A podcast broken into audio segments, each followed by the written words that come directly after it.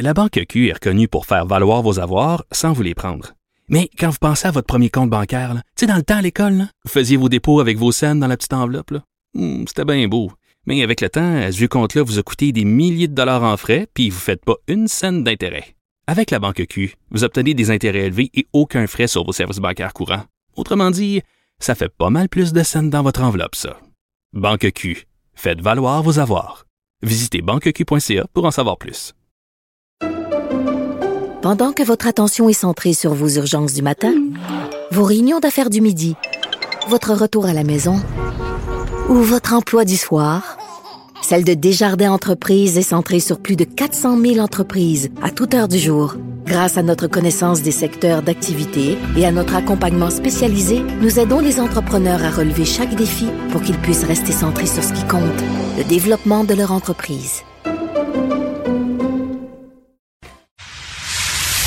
Antoine Robitaille.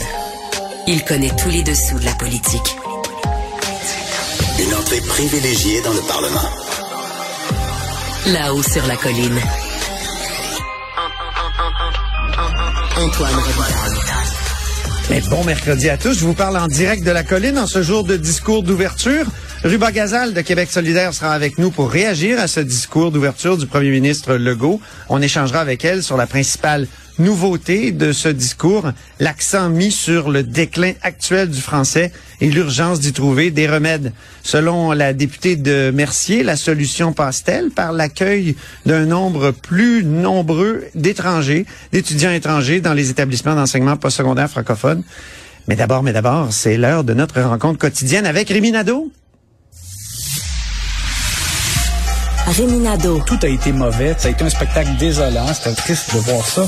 Antoine Robitaille. On sait bien, vous voulez faire du nationalisme. Mais non, on veut justement contrebalancer cette délocalisation-là politique. La rencontre. Un jour, on fera notre débat. Oui, oui, bien sûr. Métal sur métal. C'est le moment de vérité. La rencontre. Nado Robitaille. Ben, bonjour Rémi Nadeau. Bonjour, Antoine.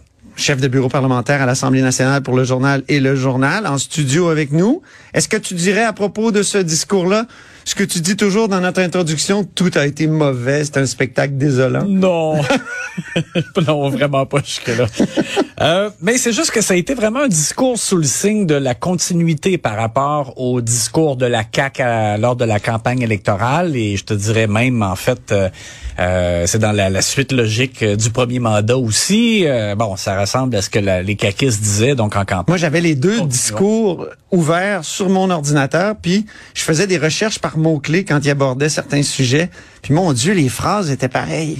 Oui, ben surtout ce- celui de 2021.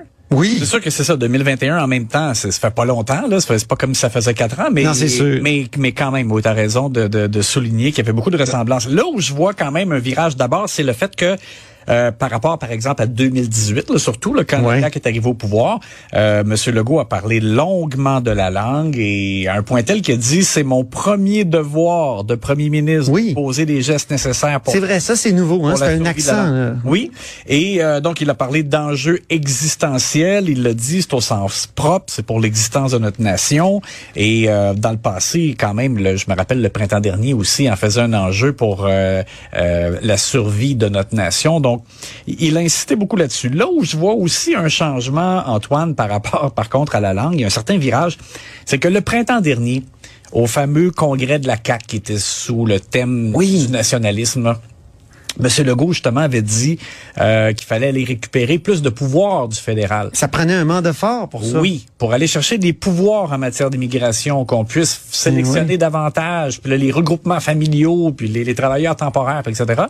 Alors que là, ben, c'était plus ça le discours. Le discours. Monsieur Legault, ce qu'il a dit, c'est que euh, euh, on doit euh, d'abord le faire de notre côté, c'est-à-dire que il a dit euh, avant euh, de demander plus de pouvoir d'Ottawa, voilà, il faut faut que nous-mêmes, on en fasse plus.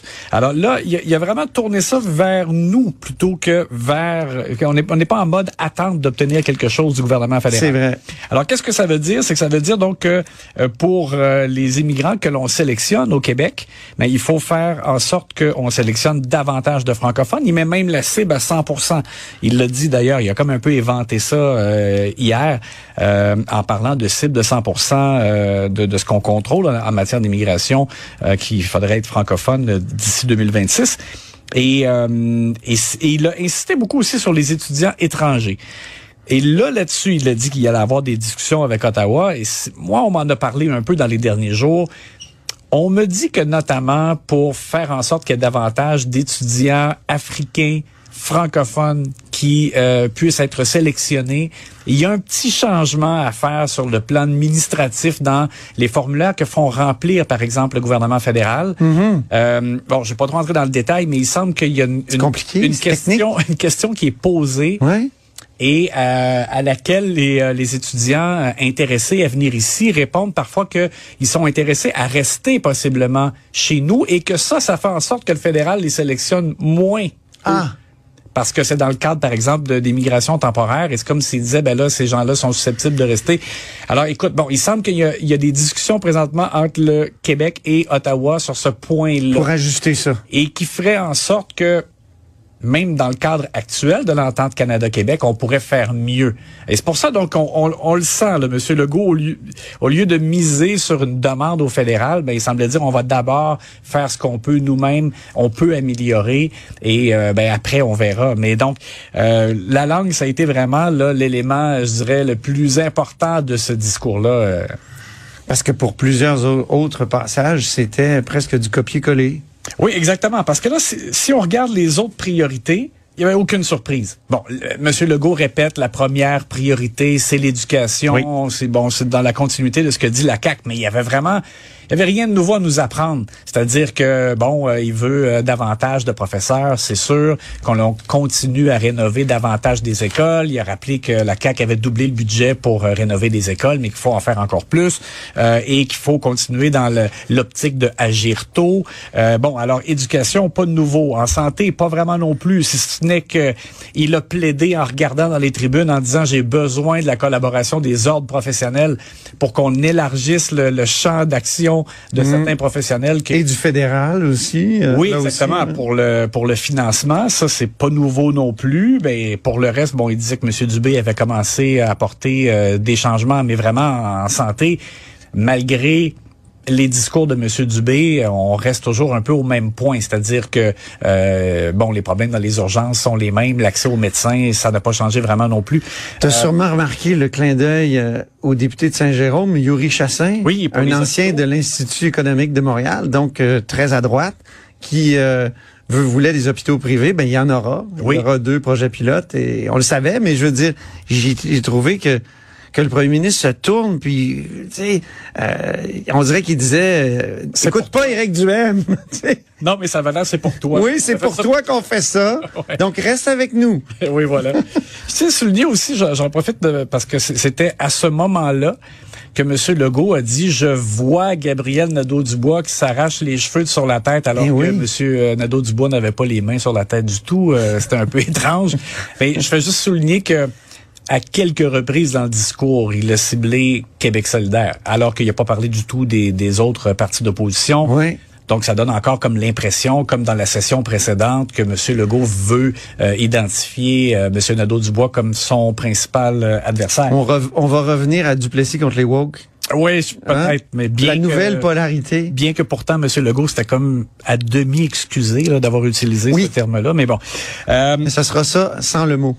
Je reviens aussi sur euh, Christian Dubé parce que ça me fait penser euh, dans la recette de Christian Dubé, on voit que ça semble être euh, il y a une volonté on dirait d'appliquer un peu partout le fait d'avoir des données.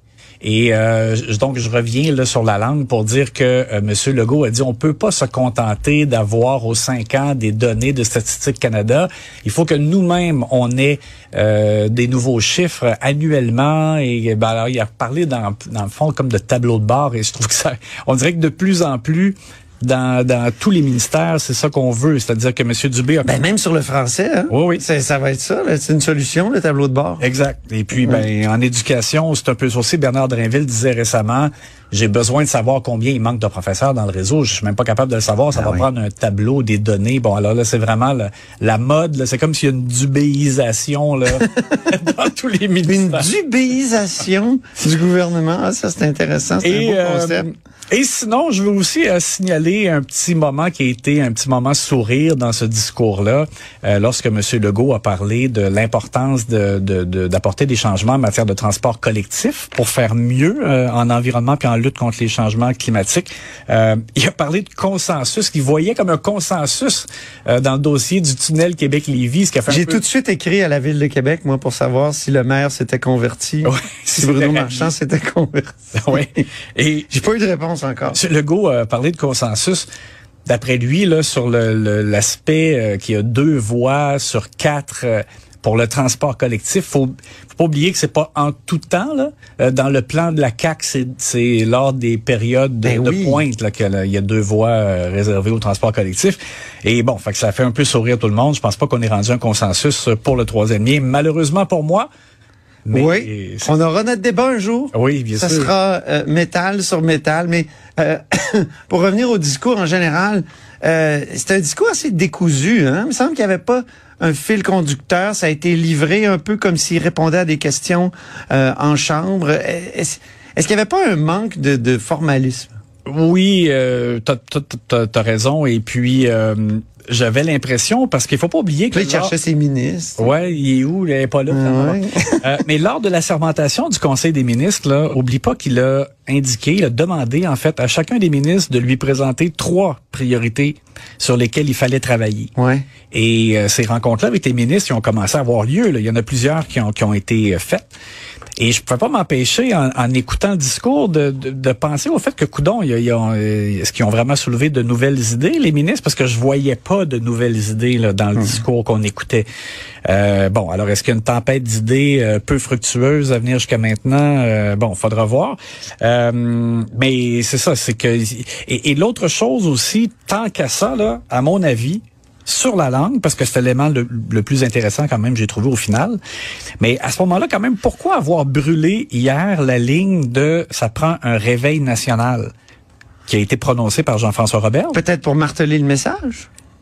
Parce qu'à mon avis, là, tant qu'à ça, il aurait été aussi bien de garder cette ligne-là pour M. Legault lui-même, avoir comme un côté un peu plus rassembleur dans le cadre d'un discours inaugural, Ouais. puis parler aux Québécois et de les amener à s'approprier eux-mêmes l'importance donc de de faire mieux pour la langue que- et et, tu sais d'amener les Québécois euh, tous et chacun à réfléchir sur ce qu'on peut faire nous euh, pour être plus proactifs pour euh, poser des gestes qui favorisent la, la langue française. Je sais pas, j'ai eu l'impression que ce qui a été lancé par M. Roberge hier, ça m'apparaissait quasiment plus euh, rassembleur. Ça aurait marqué davantage euh, l'esprit dans le cadre du discours de M. Legault, qui quand même, sinon autrement, le manquait un peu de, de, pétillant. De oomph! oui, c'est ça. Ben merci beaucoup. Euh, contrairement au discours de M. Legault, il y avait du oomph dans ta chronique. Ah, ben, merci merci. beaucoup. Et on se reparle demain. À demain. Je rappelle que Rémi Nadeau est chef de bureau parlementaire à l'Assemblée nationale pour le journal et le journal. Restez avec nous. Ruba Gazal est avec nous dans quelques instants. La Banque Q est reconnue pour faire valoir vos avoirs sans vous les prendre. Mais quand vous pensez à votre premier compte bancaire, tu sais, dans le temps à l'école, vous faisiez vos dépôts avec vos scènes dans la petite enveloppe. Hmm, C'était bien beau. Mais avec le temps, ce vieux compte-là vous a coûté des milliers de dollars en frais, puis vous ne faites pas une scène d'intérêt. Avec la Banque Q, vous obtenez des intérêts élevés et aucun frais sur vos services bancaires courants. Autrement dit, ça fait pas mal plus de scènes dans votre enveloppe, ça. Banque Q. Faites valoir vos avoirs. Visitez banqueq.ca pour en savoir plus. Pendant que votre attention est centrée sur vos urgences du matin, vos réunions d'affaires du midi, votre retour à la maison ou votre emploi du soir, celle de Desjardins Entreprises est centrée sur plus de 400 000 entreprises à toute heure du jour. Grâce à notre connaissance des secteurs d'activité et à notre accompagnement spécialisé, nous aidons les entrepreneurs à relever chaque défi pour qu'ils puissent rester centrés sur ce qui compte, le développement de leur entreprise. Écoutez, là-haut sur la colline.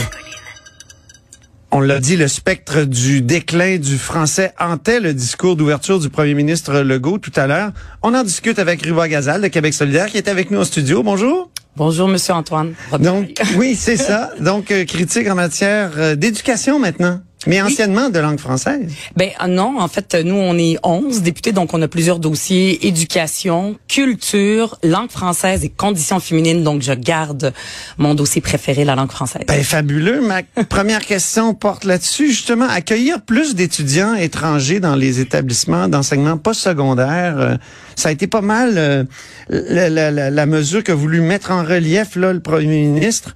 Euh, et, évidemment des enseignements, euh, des, des, des, des, des voyons, des établissements francophones. Est-ce que c'est une solution? Est-ce que c'est la solution? Ben, j'ai remarqué ça. Il l'a même nommé deux fois, puis je ne voyais pas d'où ça sortait. Je veux dire, ça peut être une mesure, oui, d'attirer des étudiants étrangers, mais je me pose beaucoup de questions. Est-ce que c'est parce qu'ils pensent que les étudiants étrangers, quand ils vont venir ici au Québec, euh, donc qui parlent français. Après ça, ils vont rester. Est-ce qu'il y a des données? Je ne sais pas d'où ça sortait exactement. Puis il l'a dit. Euh, J'ai même vu euh, Monsieur Simon Jolin Barrette qui était pas content quand Monsieur Legault a dit euh, il y a eu le projet de loi 96, mais ce n'est pas suffisant. Donc on doit faire plus. Et dans le plus, il y avait cette mesure-là qu'il a nommée deux fois. Euh, J'ai besoin d'en savoir un peu plus parce que il y a d'autres mesures. Moi, je suis d'accord qu'avec le projet de loi 96, il y avait quelques mesures intéressantes. Vous avez voté pour ce projet de loi-là, pour, son adoption. Avec quelques mesures qu'on voulait corriger. Je, mais il y a d'autres choses à faire première chose, puis ça on n'arrête pas de le répéter, c'est euh, la francisation en entreprise. Les hmm. gens quand ils arrivent au Québec, s'ils ont un emploi, entre avoir un emploi, puis euh, mettre euh, du pain sur la table ou apprendre le français en ayant très peu d'argent, c'est une petite compensation, hmm. puis ils vont choisir l'emploi. Ben il faut faire de la francisation en entreprise, même la rendre obligatoire le plus possible, et aussi ceux qui veulent apprendre le français, euh, peu importe, dans les organismes communautaires, dans le MIFI, faut qu'il y en ait beaucoup plus. Rien qu'à Québec, ici, il y a des immigrants qui ne demandent que ça, d'apprendre le français. C'est une liste d'attente de trois mois. Je ah, oui. Ça encourage personne à apprendre le français. Donc, ça, c'est des mesures sur lesquelles le premier ministre aurait pu revenir. Problème de pénurie de main-d'œuvre encore là. Oui, mais oui, mais il faut mettre plus d'argent, peut-être voir est-ce qu'il faut payer un peu plus, mettre les conditions pour que ça ait lieu la francisation. Parce que moi, ce que je sens de la part du premier ministre, c'est qu'il a un peu jeté l'éponge. Il a dit, c'est comme s'il se dit, si on accueille des immigrants euh, comme moi, par exemple, ou ma famille, ou d'autres, on est plusieurs, je suis pas une exception, qui sont arrivés au Québec. Vous n'êtes pas une anecdote Je ne suis pas une anecdote, oui, qui arrivent au Québec et qui ne parlent pas français. C'est comme s'il disait la francisation des immigrants qui parlent une autre langue, euh, ben ça fonctionne pas puis ça fonctionnera jamais. Donc on mettra pas l'effort hmm. là-dessus. On jette l'éponge et on va juste accueillir des francophones. Puis là il y a des questions. Est-ce que c'est des francophones qui parlent vraiment français ou des francotropes comme l'a dit la ministre de l'immigration? Oui ça a l'air évolué il, y il va y avoir des exceptions pour certains secteurs comme la filière?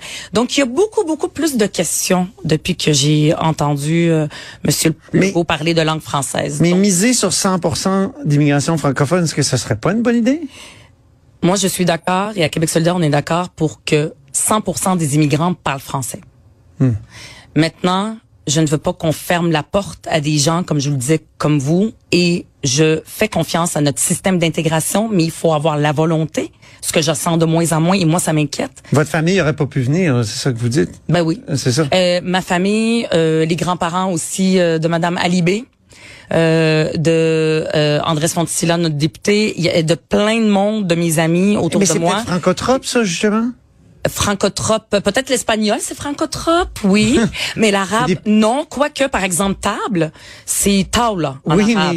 Donc, il y a peut-être, je sais pas, on va, je me pose beaucoup de questions. Et le pays, votre pays d'origine euh, ou Moi, de celui de vos parents?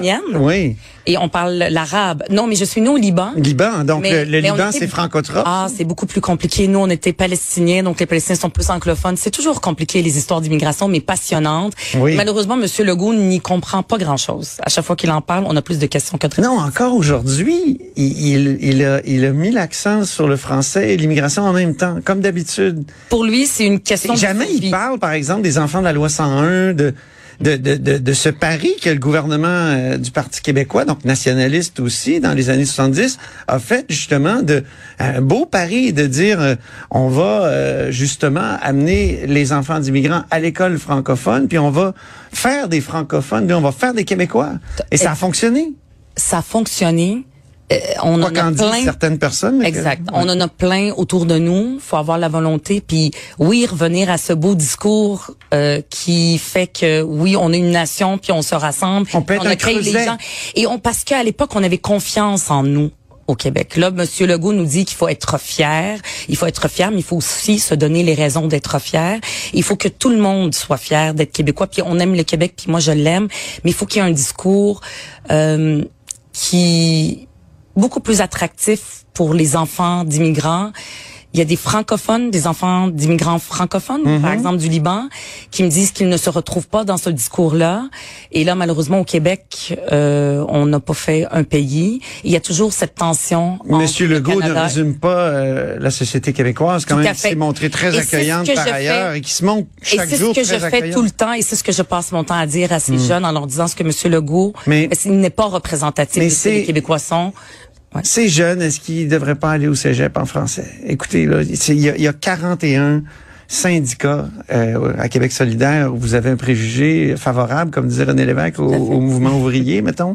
Euh, 41 syndicats de professeurs partout au Québec qui ont voté des résolutions, qui ont réussi à convaincre la, la CEQ, la, la CSQ, la, la FSA, euh, écoutez, la, la FAE, pardon, euh, donc des, des grandes centrales, centrales syndicales.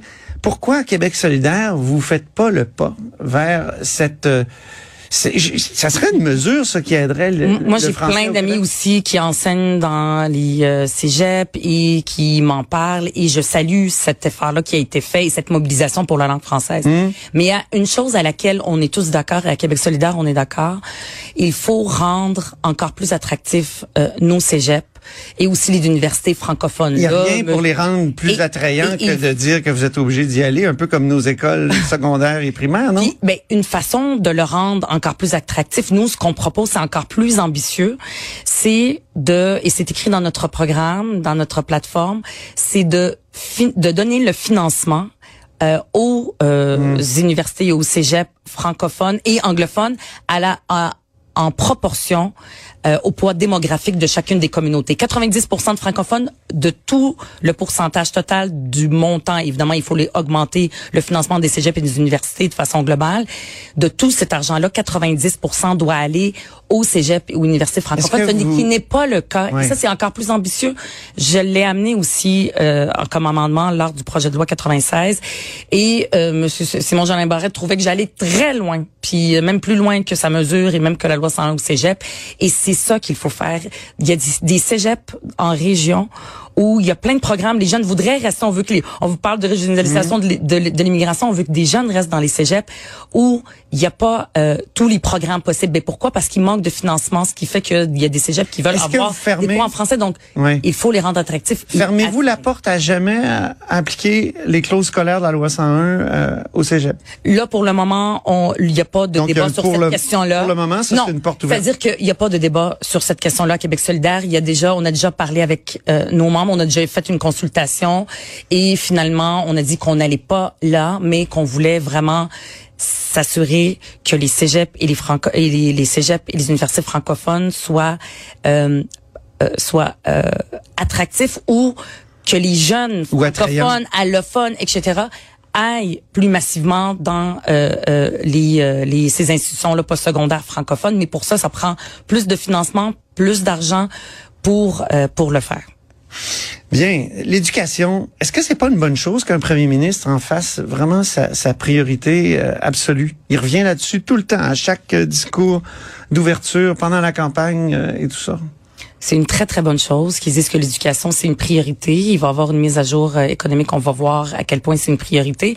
Mais moi j'aurais aimé qu'ils parlent de l'éléphant dans la pièce, euh, c'est-à-dire l'école à trois vitesses, qu'ils reconnaissent que c'est c'est un problème. Hier, on a entendu Monsieur Bernard Drinville dire que ce n'est pas grave qu'il aime ça qu'on ait un système d'éducation à trois vitesses. Pour moi, c'est un bris euh, de ce qui avait été euh, décidé et de la promesse de rendre l'école publique euh, que- qu'elle puisse réduire les inégalités qui existent dans la société. C'était ce qu'on avait décidé lors du rapport parent dans les années 60. Et aujourd'hui, il y a une dérive de l'école publique. Et moi, je suis un pur produit de l'école publique. Et euh, j'y tiens. Et c'est extrêmement important. Mais, ce, mais, les- mais là, en ce moment, là aussi, l'école publique est rendue moins attractive.